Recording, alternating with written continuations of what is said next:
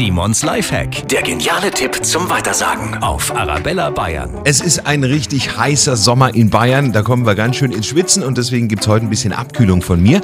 Machen Sie aus Ihrer Wärmflasche doch einfach eine Kühlflasche.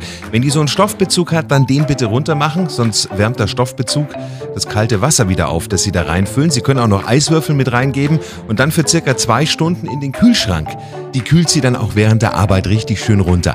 Und die Nächte sind natürlich auch heiß teilweise, aber besonders beim Einschlafen brauchen wir es kühl. Also Schlafshorts, Shirt oder auch das Nachthemd, Schlafanzug in eine Tüte packen, ins Eisfach legen und kurz bevor Sie ins Bett gehen einfach anziehen. Mein extra Tipp, legen Sie noch Schweißbänder für Ihre Handgelenke oder die Stirn ins Eisfach. Simons Lifehack, jede Woche gibt es neun, auch immer noch mal zum Nachhören auf arabellabayern.de oder in unserer neuen Arabella Bayern App.